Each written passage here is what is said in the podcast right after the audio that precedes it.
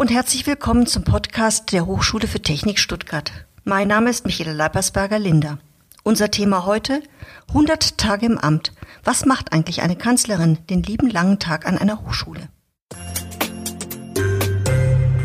Wenn in der Politik eine Person ein neues Amt übernimmt, gesteht man ihm oder ihr eine 100-Tage-Frist zu. Zeit also, um sich mit den Abläufen des neuen Amtes vertraut zu machen und um erste Maßnahmen auf den Weg zu bringen. Traditionell wird nach dieser Schonfrist ein erstes Resümee gezogen. Dr. Doreen Kirmse kam am 1. Juli 2020 als neue Kanzlerin an unsere Hochschule. Am 8. Oktober war sie demnach 100 Tage im Amt. Die Schonzeit ist also zu Ende. Zeit für ein erstes Resümee. Und damit begrüße ich recht herzlich meinen heutigen Gast, die Kanzlerin der Hochschule für Technik Stuttgart, Frau Dr. Doreen Kirmse. Frau Kirmse, herzlich willkommen. Vielen Dank, Frau Leipesberger. Auch von mir ein äh, herzliches Hallo an Sie alle. Und ich freue mich sehr, dass ich heute hier einige Fragen beantworten darf und äh, zu Ihnen sprechen kann. Frau Kemse, bevor wir zu einem Resümee kommen, würde ich gerne von Ihnen erstmal wissen, wie war denn Ihr Tag 1 an der Hochschule? Oh, mein Tag 1 an der Hochschule. Ehrlich gesagt, so ganz genau kann ich mich gar nicht mehr daran erinnern, weil es so viel äh, zu tun gab und äh, so viel Sachen gleich von Anfang an äh, anlagen, dass ich schon das Gefühl habe, dass ich schon ganz, ganz lange hier an der Hochschule bin. Aber äh, mein erster Tag, um nochmal darauf zurückzukommen, das war ein sehr, sehr netter Tag. Das äh, alte Direktorat damals noch äh, mit Herrn Franke als Rektor hat mich sehr, sehr herzlich begrüßt. Ich hatte einen tollen Blumenstrauß auf meinem Tisch stehen. Die Sonne schien in mein Fenster und ich habe mich sofort sehr wohl gefühlt. Das klingt ja nach einem sehr schönen Willkommen, aber Sie sind eigentlich ins kalte Wasser geschmissen worden, denn Ihre Vorgängerin war schon eine Weile weg. Das heißt, es gab nicht wirklich eine Einarbeitungszeit. Das stimmt, es gab keine Einarbeitungszeit, aber das war gar nicht weiter schlimm, da ich ja auch schon, bevor ich hier an die HFT kam, im äh, Wissenschaftsbereich, letztlich an einem Forschungsinstitut gearbeitet habe, dort als kaufmännische Direktorin und dort sehr ähnliche Aufgaben hatte. Das, was mich hier natürlich noch mehr gereizt hat, das sind die Studierenden, die wir dort nicht hatten. Aber viele administrative Aufgaben hatte ich auch dort schon so zu erledigen. Insofern war ich schon ein wenig vorgewarnt und wusste schon so ungefähr, was mich wohl ähm, erwarten wird. Und ja, es waren einige Stapel abzuarbeiten. Ich habe auch noch nicht alles geschafft, aber ich habe da keine Scheu davor und ich freue mich, die ganzen Sachen anzugehen. Sie sind also für das Personal der Hochschule zuständig. Da würde ich jetzt mal als allererstes drauf äh, zu sprechen kommen. Eine Hochschule ist nur so gut und effektiv wie die Mitarbeiterinnen, die in und für sie arbeiten. Wie beurteilen Sie die aktuelle Personalsituation der Hochschule? Also zunächst möchte ich einmal sagen, dass ähm, wir hier sehr, sehr engagierte Mitarbeiterinnen und Mitarbeiter in der Hochschule haben, die sehr viel ähm, und sehr intensiv sich um die Sachverhalte, die hier anstehen, kümmern. Gerade in der gegenwärtigen äh, Corona-Pandemie gibt es zusätzliche Herausforderungen, die zu lösen sind, sei es die zusätzlichen Hygieneanforderungen, die die Arbeit nicht leichter machen und vielleicht auch ein wenig die Sorge, sich auf dem Weg hierher dann doch anzustecken oder auch die Organisation des mobilen Arbeitens. Ähm, das sind ganz neue Herausforderungen, die wir jetzt mit bewältigen müssen. Aber dennoch ähm, gibt es, wirklich sehr, sehr viele Mitarbeiterinnen und Mitarbeiter, die mit sehr viel Engagement diese Aufgaben annehmen. Nichtsdestotrotz, und vielleicht zielt Ihre Frage auch ein bisschen darauf hinaus, haben wir hier eine relativ dünne Personaldecke. Also es ist nicht so, dass die Hochschule gesegnet ist mit besonders vielen Stellen, insbesondere im Bereich der Verwaltung. Und wofür fühlen Sie sich als Kanzlerin für die Mitarbeiterinnen verantwortlich und verpflichtet? Naja, also ich fühle mich ähm, als ähm, auch gerade als Dienstvorgesetzte schon dafür verantwortlich. Zunächst, dass es den Mitarbeiterinnen und Mitarbeitern ähm, dass es ihnen gut geht, dass sie ein gutes Arbeitsumfeld haben hier in der Hochschule, dass wir das, was wir ähm, leisten können, um die Arbeit hier wirklich so zu gestalten, dass sie herausfordernd ist, aber dass jeder Mitarbeiter und Mitarbeiterin auch damit zufrieden ist, mit sich selbst, mit dem Arbeitsumfeld, dass wir alles, was dafür möglich ist, tun. Selbstverständlich sind uns da auch gewisse Grenzen gesetzt. Also man kann nicht alles ermöglichen, was vielleicht jeder so gern hätte. Viele Mitarbeiterinnen und Mitarbeiter wissen das vielleicht auch, dass wir hier ähm, gerade auch im öffentlichen Dienst wirklich enge Grenzen haben, auch finanzieller äh, Natur Infrastruktur, die wir halt nicht überschreiten können. Nichtsdestotrotz wollen wir alles tun, damit äh, eine gute Arbeit hier möglich ist. Und darüber hinaus ist für mich natürlich auch ähm, sehr, sehr wichtig, dass wir auf fachlicher Sicht eine gute Qualität der Arbeit abliefern. Und Sie haben ein offenes Ohr für die Mitarbeiterinnen und ihre Sorgen und Probleme und Nöte. Habe ich das richtig rausgehört? Das haben Sie richtig rausgehört. Also ich denke, es gehört dazu, indem man ein angenehmes Arbeitsumfeld äh, schaffen will, dass ähm, ein wesentlicher Punkt ist, dass man die Nöte der Mitarbeiterinnen und Mitarbeiter auch aufnimmt und berücksichtigt ähm, und äh, soweit es möglich ist, wie gesagt, ich habe die Einschränkungen ja schon genannt, auch darauf eingeht. Wir haben das jetzt in den zurückliegenden Monaten auch schon versucht, ähm, gerade äh, unter der Corona-Pandemie in, unter den Besonderheiten, die es dort gab, auch im Einzelfall zu schauen, was man machen kann. Thema Homeoffice bis auch um, über Umgestaltung der Arbeitsplätze, das Anschaffen von neuen Geräten, insbesondere Laptops, um das Arbeiten hier dann eben auch äh, zu erleichtern unter den gegenwärtigen Bedingungen. Sie sind zuständig für den Haushalt der Hochschule und die Haushaltsmittel und verwalten diese auch. Sparen Sie lieber Geld an oder geben Sie es lieber aus? Und wenn ja, wofür? Also beides. beides, wenn es denn sinnvoll ist. Also um das Sparen, um das Sparen mal zurückzukommen. Na klar, äh, als Kanzlerin werde ich immer ein Auge darauf haben, dass nicht zu viel Geld ausgegeben wird. Das ist einfach so, das liegt in der Natur der Sache. Und äh, meine, meine Aufgaben Nichtsdestotrotz müssen wir aber schauen, dass das Geld, dass wir nicht zu viel Geld ansparen, dass wir, sondern dass wir für die Dinge, die sinnvoll sind, dass wir dafür auch das Geld ausgeben. Gegebenenfalls ist auch vielleicht, sofern es möglich ist, auch mal ansparen, wenn wir wissen, wir haben wichtige Sachen, die wir in dem nächsten oder übernächsten Jahr erledigen wollen. Und dafür brauchen wir etwas mehr Geld, als uns in einem Jahr halt zur Verfügung steht. Dann kann es auch durchaus mal sinnvoll sein, etwas Geld äh, zurückzulegen und es im darauffolgenden Jahr zu verwenden. Die Erfahrung zeigt, dass Haushaltsmittel leider auch sehr stark von politischen Entscheidungen abhängig sind. Wie muss man gestrickt sein, um mit diesen schwankenden Rahmenbedingungen zurechtzukommen? Naja, also man muss politisch interessiert sein, man muss auch die Presse und auch Pressekontakte pflegen und die Presse eben auch wahrnehmen und lesen. Idealerweise hat man auch den einen oder anderen Kontakt in, äh, in ein Ministerium und weiß so ungefähr, wo auch dort die Prioritäten liegen. Und idealerweise decken sich die Prioritäten, die man an der Hochschule hat, auch mit denen, die äh, momentan gerade auch gefördert werden. Und dann kann es dazu kommen, dass man vielleicht auch noch mal eine Sonderfinanzierung für die eine oder andere Sache bekommt. Das waren jetzt die Bereiche Finanzen und Personal. Dann sind Sie auch für die studentische Abteilung und die technische Abteilung zuständig. Das sind inhaltlich zwei grundverschiedene Abteilungen. Können Sie da ganz kurz erklären, wofür Sie, wo da Ihr Aufgabengebiet liegt?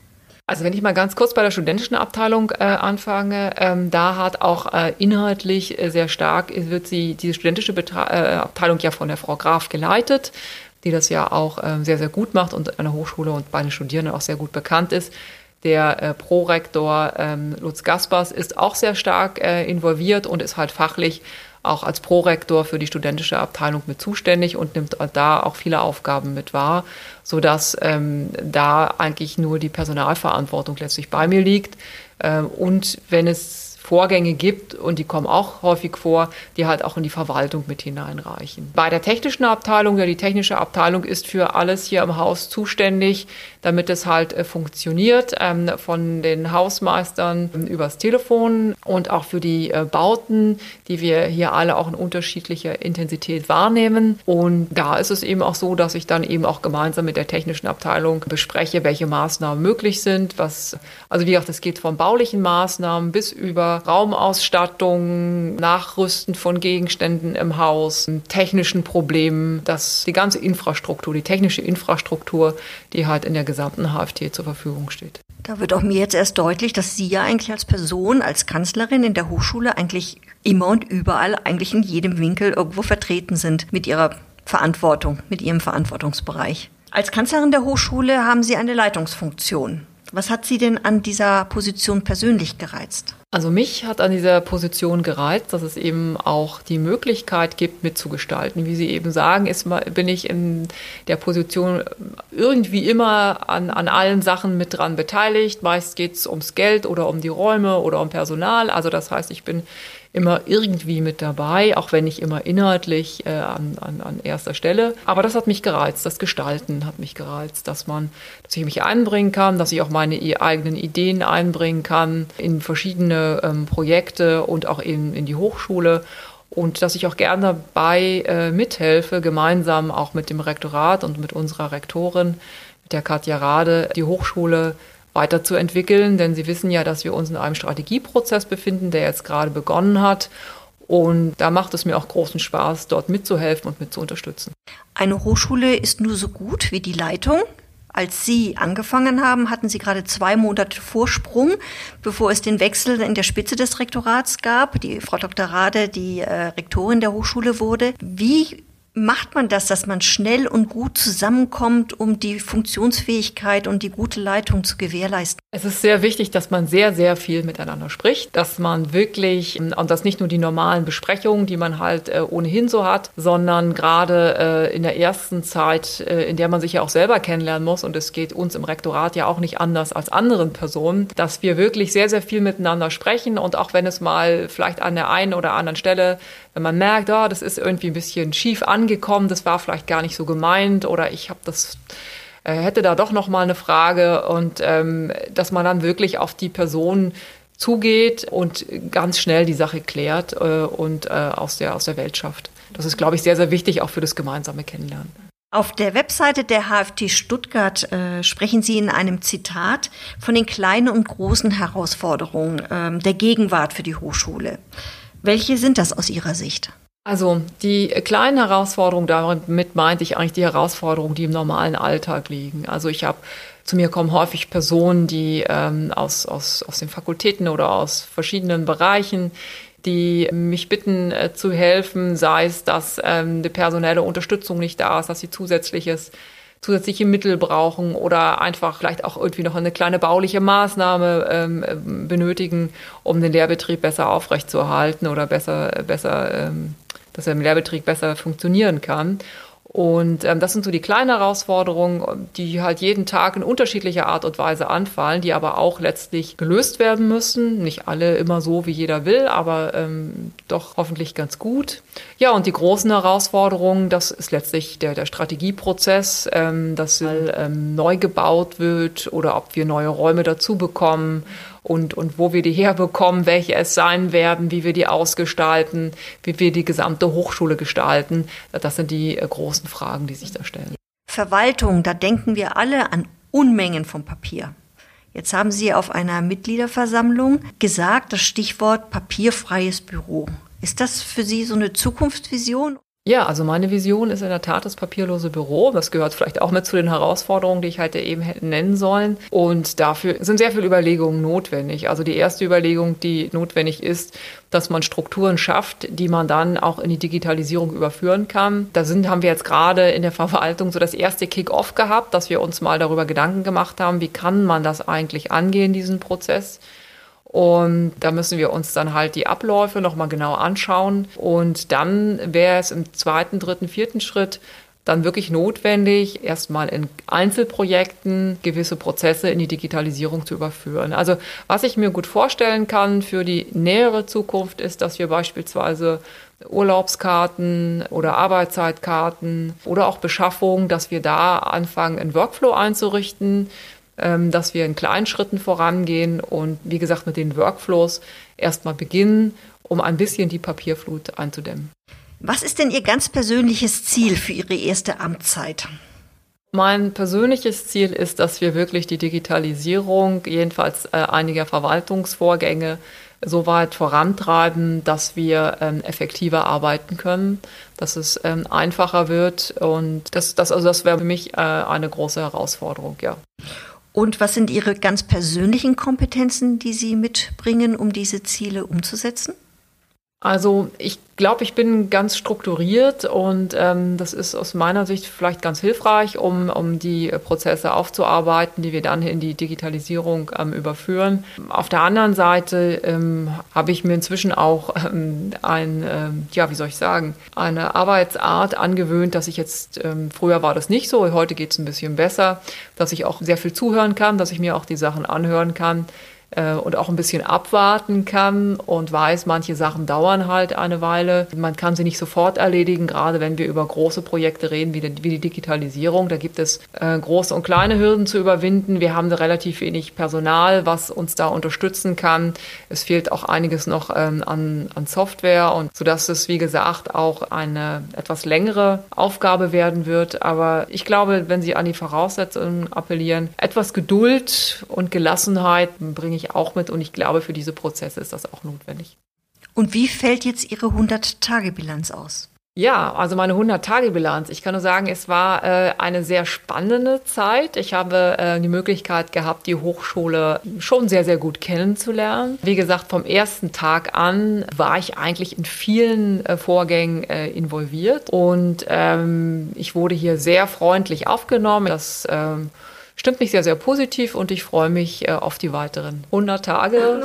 100 Tage, das sollten ein paar mehr werden. ein paar Jahre, aber 100 Jahre passt jetzt auch nicht. Also auf jeden Fall eine längere Amtszeit hier an der Hochschule, weil Ihre Ideen, die Sie haben und Ihre Vorstellungen brauchen natürlich Zeit. Vor allen Dingen, wenn der Strategieprozess natürlich erst noch mal eine Zeit ähm, in Anspruch nimmt, kann man ja dann erst wirklich äh, von der Umsetzung der Ziele und auch dann wieder ein Resümee ziehen. Wir haben nun alle gesehen, vor allen Dingen gehört, dass es äh, durchaus Sinn machen kann, auch mal ein Resümee über die eigene Arbeit äh, zu ziehen, ob jetzt nach 100 Tagen, 13 Jahren oder 25 Jahren, wie auch immer. Wir haben auch gehört, Kanzlerin zu sein ist eine sehr verantwortungsvolle und nicht keine ganz einfache Aufgabe. Und wir werden Sie alle versuchen zu unterstützen, die Hochschule papierfrei zu kriegen. Das, denke ich, kann man Ihnen versprechen. Das war es für heute von mir, Michaela Lappersberger-Linder und meinem Gast, Dr. Dorin Kirmse. Vielen Dank, dass Sie da waren. Vielen Dank für das Gespräch. Auch ich bedanke mich für das Gespräch. Vielen Dank. Wir, das Kommunikationsteam der Hochschule, würden uns freuen, wenn Sie auch in unsere anderen Podcasts reinhören würden. Bis dahin, tschüss und auf Wiederhören.